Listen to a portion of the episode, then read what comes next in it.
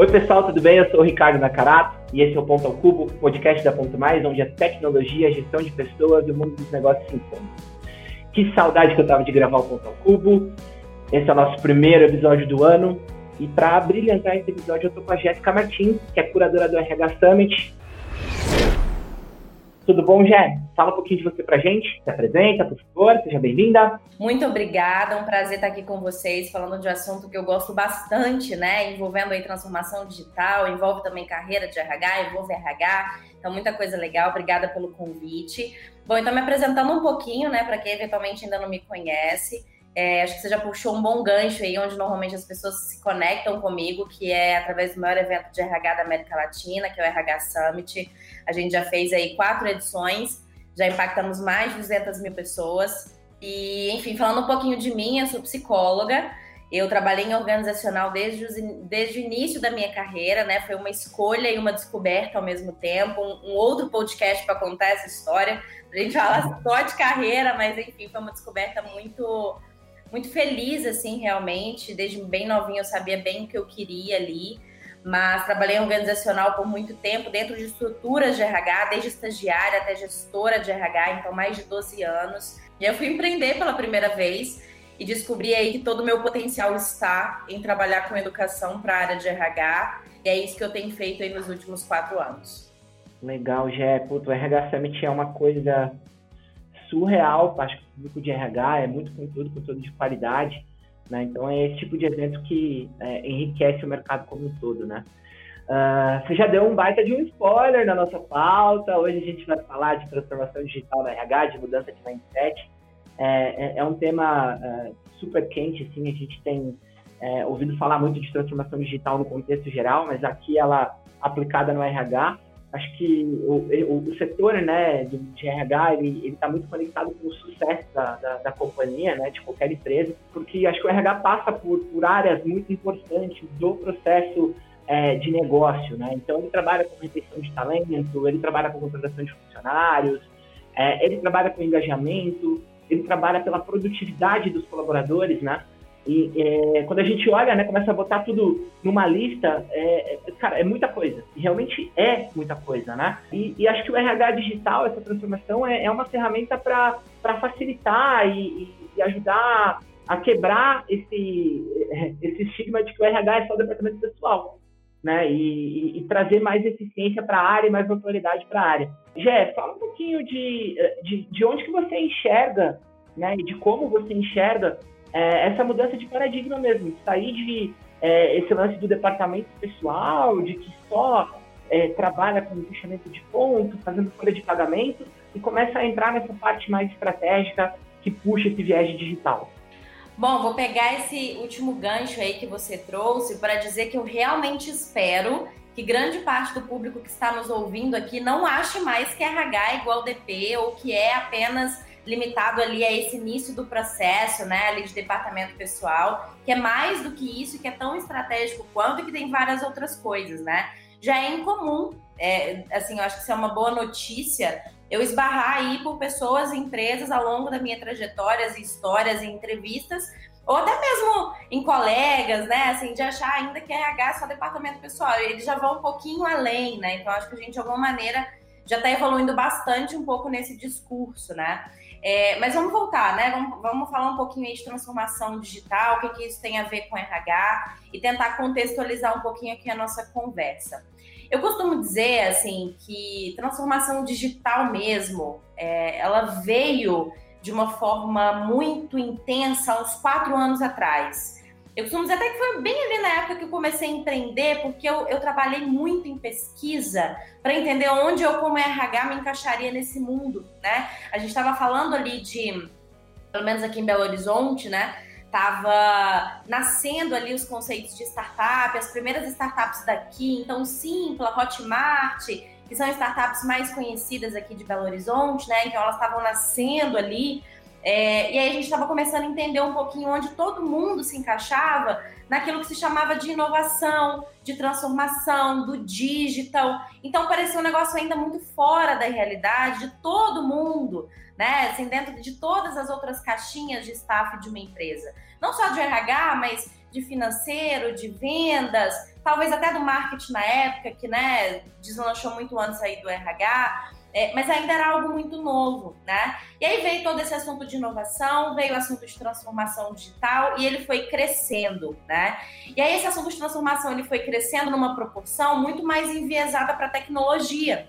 Né? Então, normalmente tinha-se ali uma área de transformação digital, tinha uma, uma área de tecnologia que cuidava de transformação digital, e isso ainda não passava por pessoas. E aí as coisas começaram a não acontecer quando começaram a entender que transformação digital não é só sobre tecnologia e não é só sobre inovação. E às vezes nem começa em tecnologia nem em inovação, né? Começa muito antes disso, trabalhando mindset e relacionamento com as pessoas.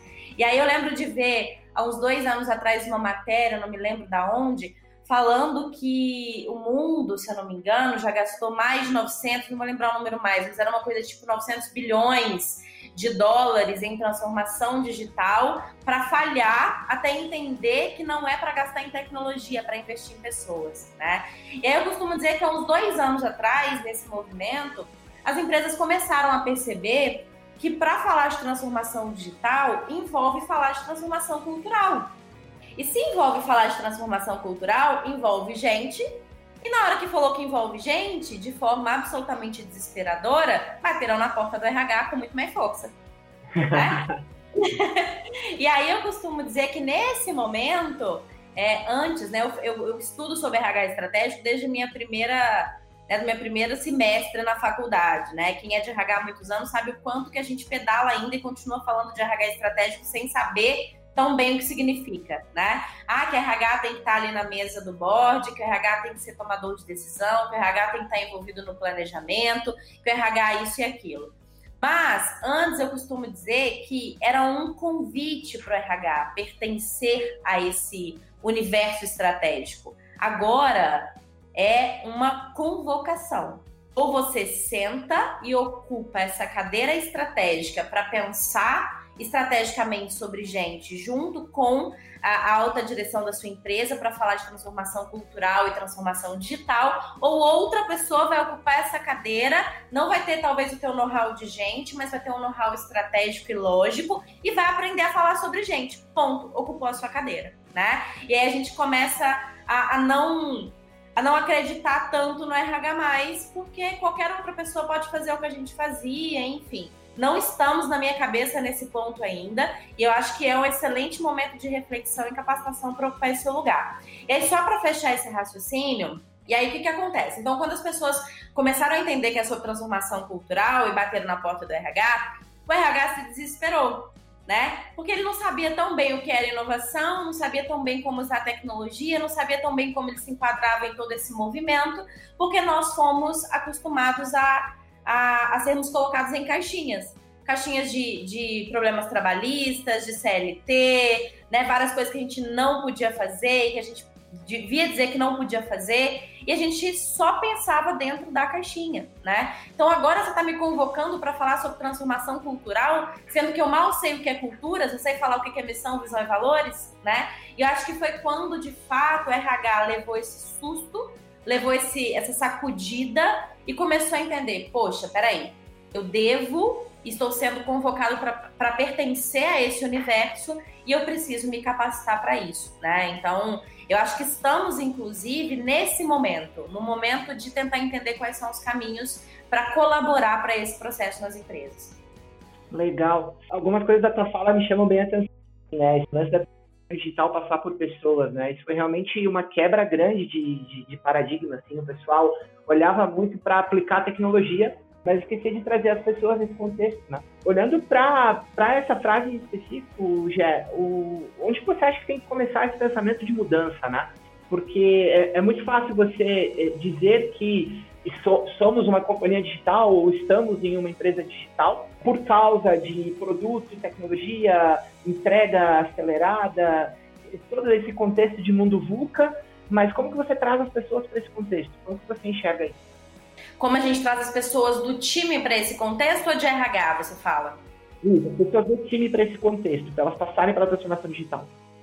Então, na verdade, eu acho que vai depender absolutamente de contexto. É uma coisa que eu trago em todas as minhas falas, tá? Eu acho que não existe receita de bolo, pode parecer clichê a gente falar isso. Muitas vezes a gente é, as pessoas de modo geral falam isso para escapar às vezes de, de, errar numa pergunta, né, ou de não ser clichê de fato. Mas eu defendo muito nos meus conteúdos que a gente precisa de ter contexto para entender a tomada de decisão. Como é que a gente vai é, é, interagir com um determinado desafio, como, por exemplo, transformação digital e transformação cultural. Existem empresas com níveis de maturidade diferentes, né? E que têm, por exemplo, uma tomada de decisão para com transformação digital diferentes, né? A gente vai ter, por exemplo, empresas que são nativas digitais, né? E que nasceram ali nessa cultura do digital e precisam realmente manter essa cultura ou desenvolvê-la ao longo do tempo, isso com uma velocidade muito maior. A gente tem empresas, é, como por exemplo, eu entrevistei o ano passado para o Summit uma empresa. Ai, gente, nossa, vou falar na ponta da língua, mas é uma empresa enorme, super, super conhecida por todo mundo, é uma mineradora até. Enfim, mas mais de 500 funcionários, é, empresa centenária, e como é que a gente então vai falar sobre transformação cultural e digital nessa empresa? É um outro processo, é um outro jeito, é uma outra velocidade, né? Então, só para você entender o que eles usaram de estratégia, eles separaram a empresa. Então, eles mantiveram o time lá é, anterior trabalhando na máquina anterior e tradicional. Eles criaram uma, uma célula fora da empresa e as pessoas novas que seriam contratadas elas entravam nessa nova empresa para pegar uma nova cultura, para não se misturar com essa. Eles pegavam metade do outro time para entrar em determinado momento desse processo com esse novo, para eles se misturarem nessa nova cultura e eles iam para uma outra área. Olha que loucura, né? Então é um processo muito robusto, mais estratégico para tentar driblar os desafios de uma transformação cultural. É, porque quando a gente fala de uma, de uma startup, uma empresa que nasceu é, nativa, digital, é como você disse, é muito mais fácil você imprimir é, esse ritmo e trazer todo esse contexto de transformação, né? Agora, quando a gente está falando de grandes corporações, companhias que existem há 60, 70 anos, é, inclusive depois você passa o nome da mineradora para a gente, a gente inclui aqui no podcast para falar quem é também. Boa! Mas super bacana o pessoal entender melhor esse case. Mas eu acho que uh, faz total sentido esse gancho da cultura, né? É, e, e, daí, assim, eu penso muito que a cultura é o que a gente vive, é o que a gente transpira, é tudo que acontece nos corredores da, da empresa, né? Como que eu posso linkar a cultura com esse momento de transformação? Né? Por, onde, por onde eu começo? Eu sei que isso passa pelo RH, eu queria ouvir de você, assim, como que o RH pode ser esse fator é, de transformação da cultura para trazer esse contexto de digital? De transformação digital no Brasil. Eu não consigo mais olhar a transformação digital sem olhar para a transformação cultural. Não tem jeito, não tem como, né? Assim, o que, que a gente está falando quando a gente está falando de cultura, né? A gente está falando da maneira como a gente se relaciona, a gente está falando da maneira como a gente trata o nosso cliente, a gente está falando da maneira como a gente toma decisão, a gente está falando da maneira como a gente se veste na empresa, a gente está falando da maneira como a gente faz contratação de novos fornecedores, a gente está falando da maneira como a gente cria novos produtos e serviços. Então, é a, é a nossa é o nosso comportamento frente aos desafios do dia a dia, das micro coisas, né? Desde lá, por exemplo, se você está disposto ou disposta a parar a sua atividade importante para priorizar uma outra que é mais importante para o negócio, embora o seu seja urgente, ou não, você vai falar, não, peraí, isso aqui é mais importante, é a minha caixinha e pronto né? Então são coisas, são elementos e, símbolos do dia a dia que vão dizer como que a banda vai tocar, né? Então não tem como a gente, por exemplo, se transformar numa empresa, sair de uma empresa tradicional para uma empresa é, digital sem que as pessoas comecem a agir, pensar e tomar decisões de maneiras diferentes, né? E aí, o que, que eu acho que o RH consegue contribuir nesse processo, né? Primeiro, assim, eu acho que existem vários formatos e formatos que eu já vi funcionar, onde esse processo de transformação digital ele está numa outra área, né? Às vezes numa área de inovação ou numa área de transformação que foi criada para esse processo, com o apoio estratégico do RH e já vi acontecer também dentro do RH, começando com transformação de cultura, primeiro para depois passar para transformação digital. Toda essa decisão do formato vai depender de mil coisas, tá? Vai depender de tamanho da empresa, o tamanho do gap, né, entre o que somos e o que queremos ser, o tamanho do, do, dos recursos financeiros para desenvolver essas pessoas, para contratar pessoas com mindset diferente, né? Enfim, várias outras coisas que a gente poderia ficar aqui uma hora falando. Mas qual que é o ponto principal quando eu falo sobre transformação de cultura? Onde que eu acho que as pessoas erram, né? É, elas querem uma cultura digital, por exemplo, e aí o digital, ele, ele né, tem várias coisas ali é, que casam muito com exponencial, né, com a era exponencial e etc, mas elas não entendem tão bem onde elas estão e nem tão bem para onde elas querem ir. Ah, nós somos uma empresa tradicional que quer se modernizar. Mas o que, que isso significa no dia a dia? Né? Assim, na segunda-feira, o que, que é diferente para você dizer que a sua empresa está em processo de transformação? O que, que eu preciso desenhar de comportamento para as pessoas entenderem como é que elas faziam antes e como elas precisam fazer agora, né? É, competências, né? Vamos falar de soft e hard skills quais são as skills do meu time hoje, quais são as skills do meu time no futuro, qual que é o gap desse time, né? Ou seja, é, o que eu tenho hoje para o que eu tenho que ter amanhã e o que, que eu preciso fazer para desenvolver essa empresa para que ela se torne ali, uma empresa com uma cultura do digital, por exemplo. Né? E aí a gente vai se esbarrar em N coisas em pessoas que não conseguem se desenvolver para serem esses profissionais, pessoas que não têm aderência à nova cultura, pessoas que têm resistência à cultura, mas acabam chegando lá. Tem pessoas novas que a gente já tem que contratar com as diretrizes de nova cultura. Então tem N coisas que a gente tem que fazer. Só que a gente tem que colocar o pé no chão e entender onde a gente está, para onde a gente quer ir, qual é o tamanho desse gap e como que eu posso desenvolver as pessoas para os desafios dessa mudança. Legal, acho que é, a, a, tua fala é bem, é bem completa em relação a essa solução, porque eu acho que não tem como você ser digital, né, se você não passa por é, metrificar, você ter objetivo, é, tornar isso muito mais palpável, né, que é um pouco do contexto digital que a gente traz, em, fazendo um paralelo com marketing rápido, assim, né, a gente sai do, do modo offline, onde as coisas são muito subjetivas, e a gente entra para o online, onde você consegue mensurar e acompanhar e, e, e, ter uma, uma visão do todo acontecendo, né? Eu acho que a transformação digital passa por isso também, né? De você dizer, olha, estamos aqui hoje, somos uma empresa dessa maneira, que tem uma cultura é, desse, desse, desse jeito e queremos chegar em outro patamar, queremos ser uma empresa diferente, né? E criando esse, esse, essas etapas, né? Já pensando assim, o, o eu, eu, eu, acho que agora ficou bem claro que, uh, se ainda não ficou ainda mais claro, é, que o RH é um, é, é um grande ativo para essa transformação digital. Agora, como que o RH, o que, que o RH precisa né, para se transformar nesse grande ativo? Quais são as habilidades que ele precisa treinar, onde que ele precisa se capacitar, o que é que ele precisa consumir, né, o que, que ele precisa analisar para trazer a transformação digital para a companhia que ele está.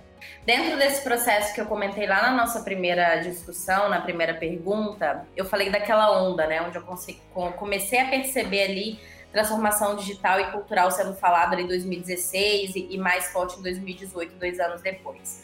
É, nesse mesmo processo, em 2016, 2017, se você colocar no Google as HR Techs que nasceram, as empresas focadas aí em solucionar problemas de RH com tecnologia, nasceram grande parte delas que hoje são faladas aí nessa época, né?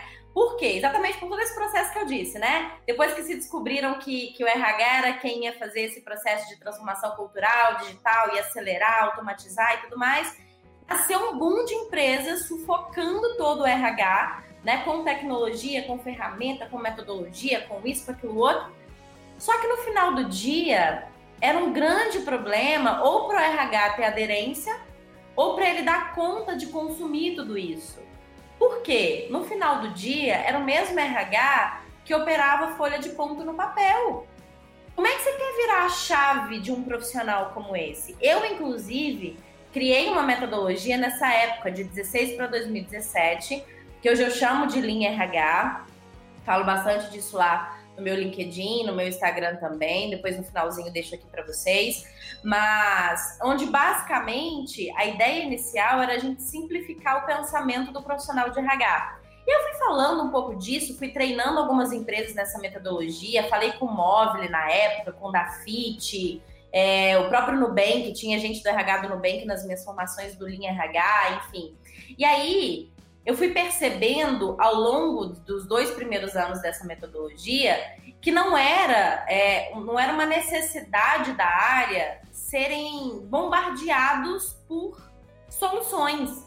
A gente, como profissional, precisava virar a chave da cabeça porque senão a gente não consegue falar de People Analytics ou contratar uma grande plataforma para me ajudar com, com organizar para organizar os meus dados, se eu não entendo onde é que eu consigo aplicar estrategicamente o mindset de, de, de dados. Né? Não adianta, por exemplo, eu falar sobre é, atração, employer branding, etc., se eu não sei o que, que isso significa na prática.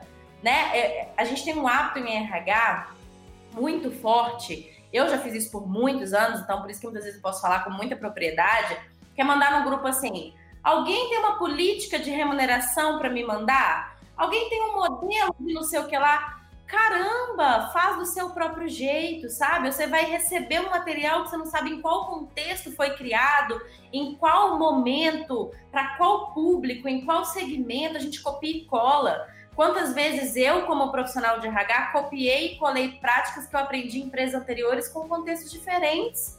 A gente tem que aprender a resetar, né? Então, falando aí de habilidades, começando a falar de habilidades, a gente tem que, que aprender a resetar. Cada empresa, cada desafio, cada experiência vai exigir de você uma habilidade diferente. Cada desafio vai exigir de você uma hard skill diferente. Às vezes você vai ser sênior numa empresa pelas habilidades que você adquiriu pelo desafio que eles estão te dando, e no outro você vai ser júnior, porque você nunca vai ter lidado com aquele tipo de desafio. E ok. Por isso que fala-se tanto, parece clichê, mas de forma contextual fica melhor, mas que se fala tanto de soft skills. Por que, que soft skills é mais importante que hard? Que no final das contas, quando você vai para uma empresa, você é um profissional sênior, que sempre soube o que fazer dentro do seu contexto de repente, por mais que você tenha 12 anos de experiência, você entra numa empresa num segmento diferente, com um contexto diferente, com um desafio diferente. Cara, você não é mais sênior, não.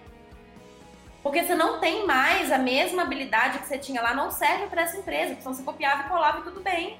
Então, o que, que vai fazer diferença agora? São as soft skills, a sua habilidade de desligar essa chavinha, ligar essa, reaprender tudo que você aprendeu, entender que não é porque naquela empresa funcionou vai funcionar agora. Não quer dizer que o jeitinho que você fez na avaliação de performance pode casar completamente o contrário para o lado de cá. Entende? E a gente, como ser humano, já tem muita dificuldade de desconstruir. E nós, como profissionais de RH, fomos condicionados a construir as coisas em tijolinhos perfeitos. A gente não pode arriscar senão dá problema trabalhista. A gente não pode não sei o que lá porque senão dá problema daquilo. A gente foi muito condicionado a evitar o risco. Por quê? Cabeça de área de departamento pessoal, mas nós somos também uma área criativa, tanto quanto o DP também pode ser. E é uma outra, uma outra discussão, né? Então, assim, para fechar, eu acho que em termos de, de habilidade, para mim, a mais importante é a gente pensar simples, né? A gente tem que executar simples, a gente tem que ouvir, aprender a viver o nosso, a ouvir o nosso cliente. A gente tem que ter essa habilidade de desconstruir, virar a chave, mudar as coisas. Quantas vezes que a gente ficou muito tempo construindo um projeto de RH e a gente depois se fala que não funciona, meu Deus, nossa, mas eu fiquei seis meses fazendo e fica frustrado e tudo mais. Numa realidade no mundo tão volátil como a gente está vivendo, as coisas deixam de funcionar, de se fazer valer do dia para noite. E a gente precisa aprender a dar conta disso, a jogar no lixo tudo que você fez e fazer de outro jeito, porque a empresa precisa desse jeito, né? Então, assim, é, eu acho que esses são os principais pontos. E tem um conceito também que eu tenho trazido bastante para minha fala, que é o conceito de produtos de gente. Ao invés de a gente falar de subsistemas, né? Então, de recrutamento, de treinamento, de carreira e desenvolvimento, tô falando bastante de produtos de gente. Por quê? A palavra produto, ela, ela traz para gente um conceito de prestação de serviço, né? De, de, de, de prestação de serviço, não, de relação de cliente e fornecedor.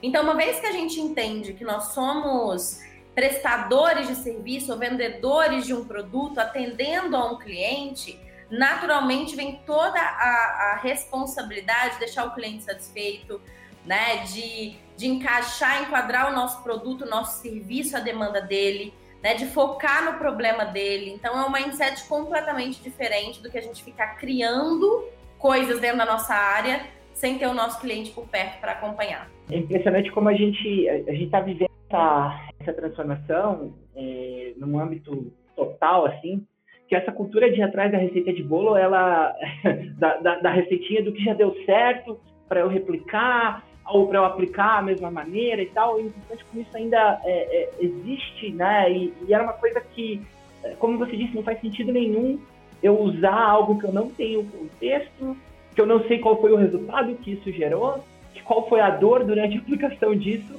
a gente ainda fica muito refém dessas soluções prontas, né? Daí isso vem junto com essa cultura é, do medo, né? De você pensar assim, cara, se eu errar aqui, o que, que vai acontecer, né?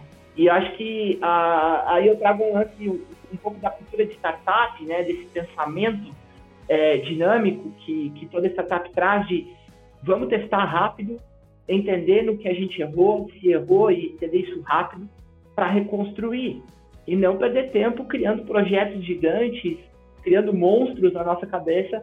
Eu acho que aqui é, um, ponto de raiz que você trouxe, a simplicidade, a praticidade, pode fazer toda a diferença nessa virada. Gé, eu gostei, eu gostei desse lance dos produtos de gente. Eu acho que é uma terminologia super bacana. Eu queria te fazer uma pergunta um pouco mais técnica, não técnica necessariamente, mas para trazer um pouco mais de insumo é, para quem está ouvindo a gente.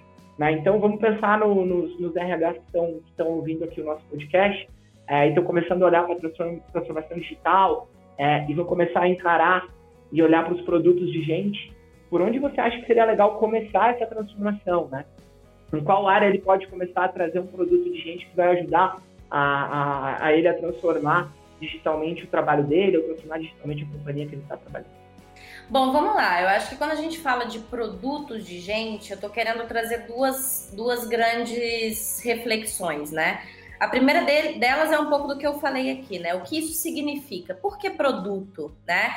Quando você compra alguma coisa, né? Você está querendo solucionar um problema, né? Você está querendo uma boa prestação de serviço, você está querendo algo aderente para sua dor, né? Você está querendo algo que faça por você o que você não pode fazer, né? Então, assim, primeiro é a questão do mindset, né? Então, por mais que você não comece a chamar os seus subsistemas de produtos de gente e etc., não se preocupa, você pode chamar de Joãozinho, cada subsistema que você tem. Né? Mas o mais importante aqui é a gente pensar no mindset. Quando a gente fala de um bom produto, né, de um bom desenvolvedor é, de produto, a gente está falando de um fornecedor, de uma empresa que se preocupa com o cliente, né? Isso quer dizer que para criar qualquer coisa para o seu cliente interno, para sua área de tecnologia, vamos pensar no papel de business partner, tá? É, para tua área cliente aí de tecnologia, para tua área cliente de marketing e vendas, a primeira coisa que você tem que entender quando você vai para uma reunião com a tua liderança é entender qual é o problema que vocês estão ali para resolver. Porque às vezes o cliente ele chega falando assim: "Poxa, Jéssica, tô querendo fazer aqui uma avaliação de desempenho, porque eu tô vendo que isso é uma tendência do mercado, a gente não tem nada para metrificar performance, não tem nada. Aí, beleza, olha, tem uma ideia. É, vamos fazer assim, assim, assim, vamos, vamos, vamos, pá. Você sai da reunião, decidindo que vão fazer uma avaliação de, de performance, sem entender qual problema vocês estão resolvendo. Lá na frente, o seu cliente não usa, o time do seu cliente não usa, que no caso está falando aqui o teu cliente como liderança, você não tem resultado nenhum estratégico para o negócio, acha que está fazendo o seu trabalho porque está ocupando três meses para fazer um negócio que o mercado diz que é estudado RH, e aí? Agora é diferente, seu cliente vai chegar para você falando assim, Jéssica, estou pensando aqui em fazer uma avaliação de performance, de produtividade, mas por que você está querendo fazer? Qual que é o problema hoje que a gente vai resolver com essa solução? Ah, Jéssica, eu não estou conseguindo enxergar quem são meus top performance. Eu acho que eu preciso dar oportunidade para quem está, é, por exemplo, com uma performance melhor. Ou eu quero começar a recrutar com base no desempenho dos meus top performance. É diferente.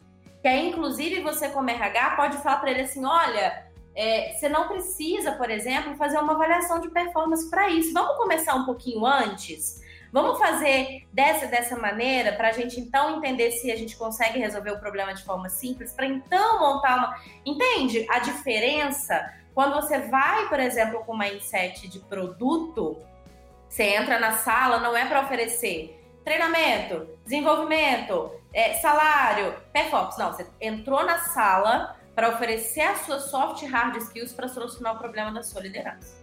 É diferente. Capturar o contexto, né? A gente está falando tanto assim e, e acho que contexto é uma palavra-chave importantíssima. Exato. E às vezes você vai resolver problemas diferentes de jeitos iguais e às vezes você vai resolver problemas iguais de, de formas diferentes. Né? Às vezes, por exemplo, o teu time de marketing não tem aderência com avaliação de clima, né? De gestão de clima. Aquelas avaliações que a gente faz anuais ou de dois em dois anos, seja como for.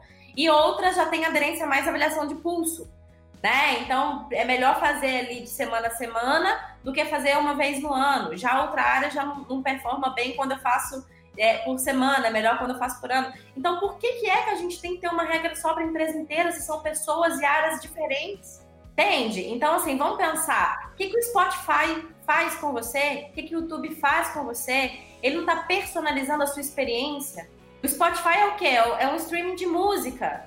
Ele, ele fornece música para todo mundo, mas música de um jeito diferente? Sim.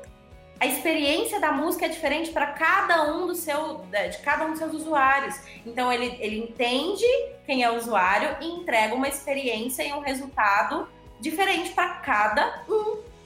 E aí as pessoas falam assim, Jéssica, mas dá para personalizar a experiência? Eu tenho aqui duas mil pessoas. Não só dá, como você não tem outra alternativa.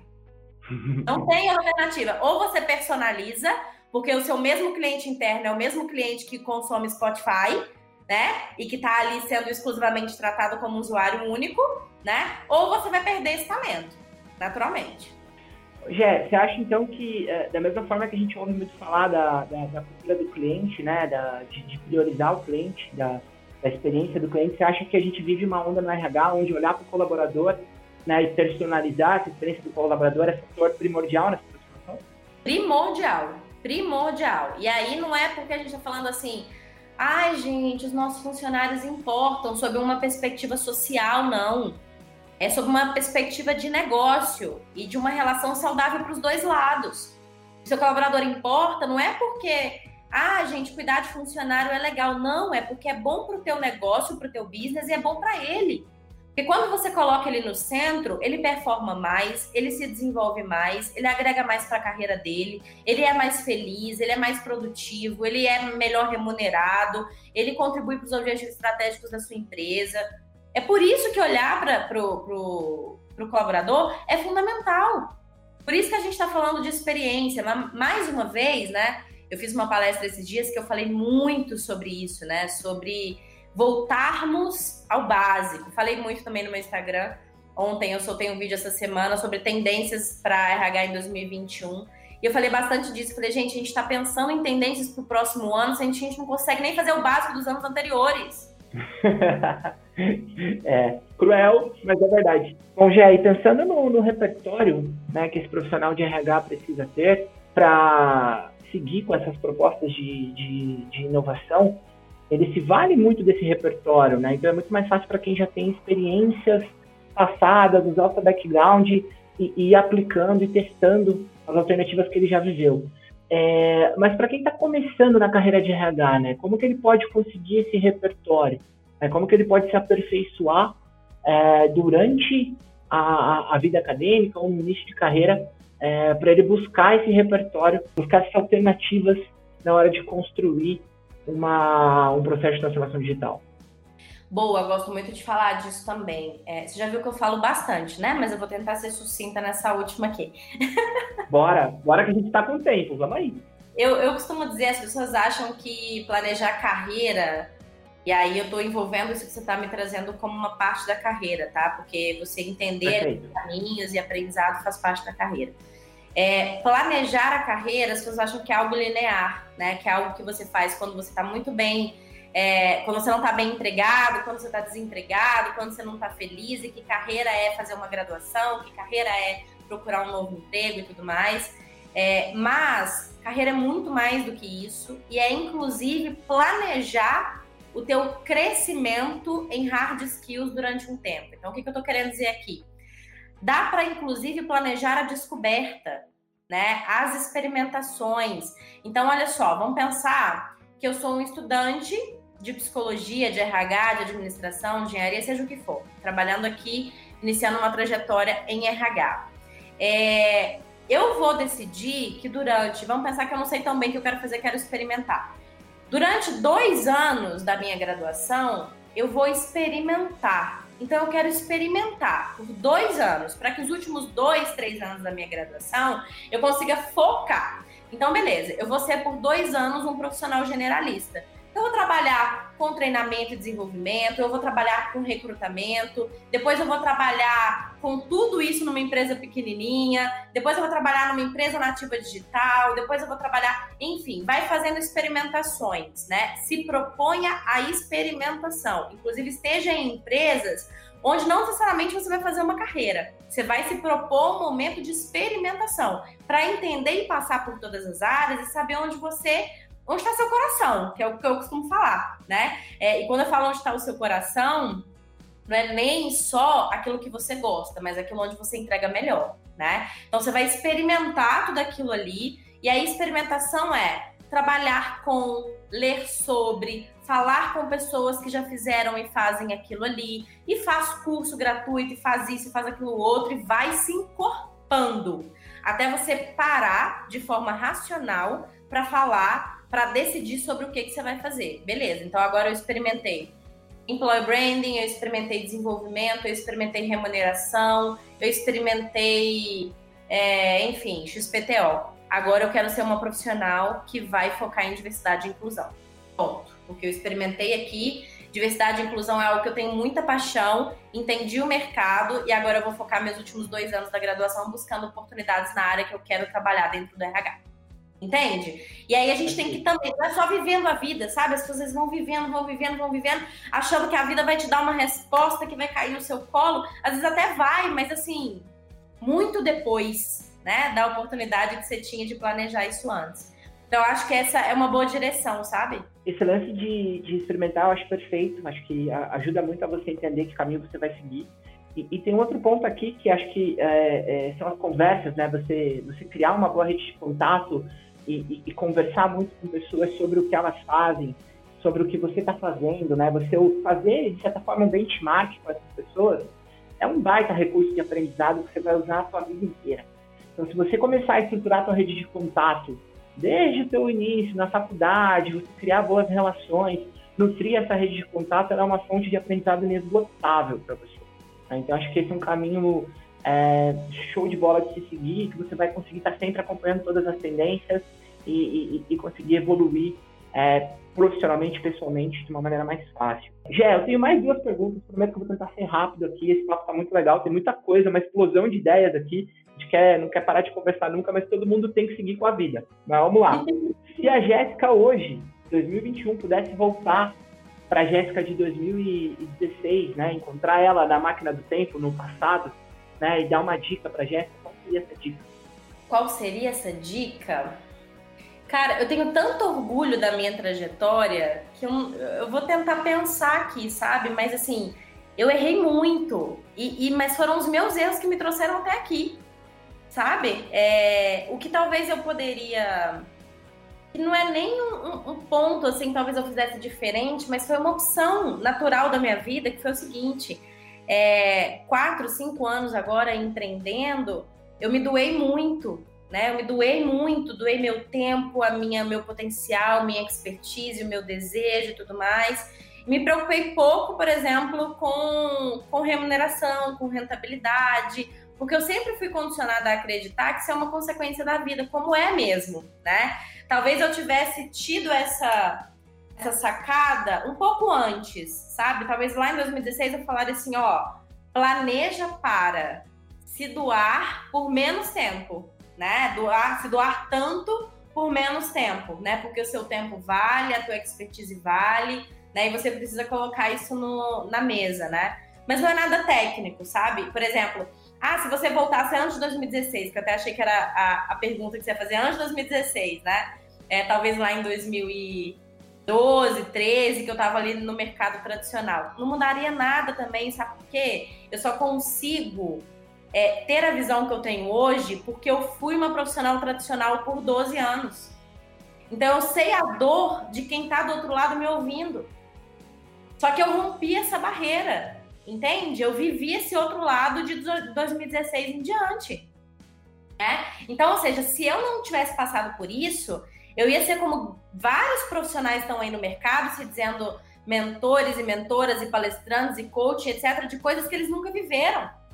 Então eu precisei viver o outro lado para viver este agora, fazer uma conexão inteligente entre as coisas para ajudar as pessoas a acelerarem esse caminho, né?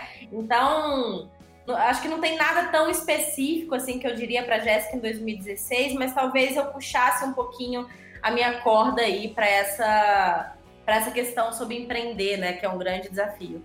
Equilíbrio, né? A gente vive buscando, nunca encontra, mas uma hora aprende. Isso, é isso. É, Jé, indo para a reta final, assim, acho que essa é uma pergunta que a gente faz praticamente todos os episódios, assim. Qual que é o pulo do gato aqui, né? Aquela dica matadora, aquele segredo que você não conta para ninguém, ou algo mega especial que você pode trazer para as pessoas que estão ouvindo esse podcast, para eles começarem a, a, aplicar essa mudança de mindset aí no RH e serem profissionais mais completos. Cara, eu acho que o principal aspecto sobre a, minha fala em tudo, em tudo, assim, em tudo que eu me proponho a falar, contribuir, as palestras, podcasts e coisas que eu escrevo, a grande questão é que não é sobre a empresa, não é sobre a área de RH, não é sobre a sua empresa, não é sobre a sua liderança, é sobre você e a sua carreira. Né?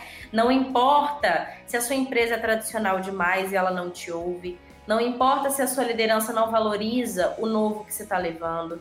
Não importa se a tua empresa tem um ritmo diferente da empresa que o seu colega que você está vendo. Não importa. É sobre você e você mesmo. Ou você mesmo, né? É a sua carreira. Você tem que entender que você, como um profissional de RH ou uma profissional de RH, precisa evoluir. Precisa dar um passo precisa deixar de ser tradicional e ser um profissional exponencial, um profissional digital, um profissional ágil, um profissional que entrega, um profissional que pensa diferente, independente da sua empresa te aceitar nesse novo modelo ou não. Eu costumo dizer sempre que eu toco nesse assunto é que tudo nessa vida tem limite. O problema do ser humano é às vezes achar o limite, né? Então você vai dando murro em ponta de faca. Você quer que sua empresa mude a cultura e ela não quer. Você quer que sua empresa recrute gente diferente e ela não quer. Você quer que sua empresa compre tecnologia e ela não compra. Cara, mina, coloca debaixo da, da, da, do braço ali a tua malinha e vai embora. No mercado como o nosso, como que a gente está vivendo agora, tá cheio de empresa por aí valorizando o RH, valorizando quem sabe cuidar de gente, falar sobre gente no nível de, de, de estratégia. Por que você vai ficar se prendendo, tentando convencer os seus executivos que gente importa? Você vai ficar mesmo nessa? Pelo amor de Deus, né? Ó, ah, Jéssica, mas é muito fácil você falar para eu ir embora daqui. Tô falando pra você ir embora amanhã, não. É planejamento de novo. Não tô feliz aqui. A minha visão profissional do que é um RH e das contribuições de um RH não condizem com essa empresa. Então vamos planejar em seis meses, um ano, para contribuir em outro lugar. Entende? Gente, eu falei isso ontem, numa outra palestra que, que eu gravei. É, não faz sentido a gente não ser feliz no trabalho. Parece clichê, mas a gente vive tanto tempo fazendo isso, gente.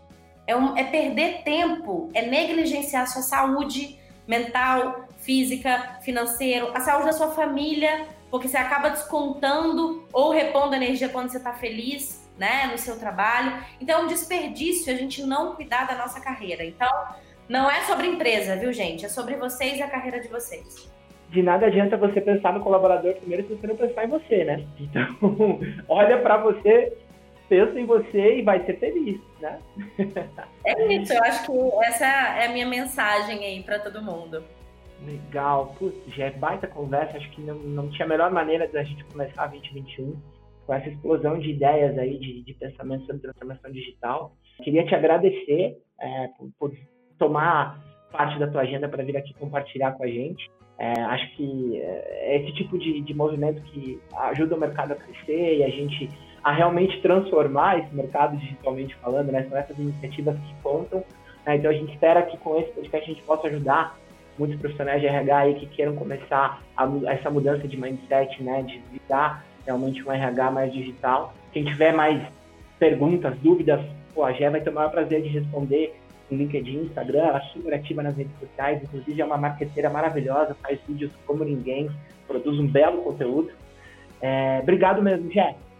Primeiro, obrigada aí pelo, pelo convite, né? Eu fico super feliz, né? Fique à vontade para me chamar para outros bate-papos aí, vou estar super disponível. Como você bem disse, sou super ativa nas redes sociais, né? Então fique à vontade para me seguir, mandar perguntas. Eu sempre que que posso, às vezes não no tempo que eu gostaria, mas sempre que posso aí respondo todo mundo. Estou nas redes sociais como Jéssica Martins, no Instagram quanto LinkedIn. Espero vocês lá e novamente super obrigada. Show. Gente, é, se você gostou desse episódio do Ponto indique o Ponto para um amigo.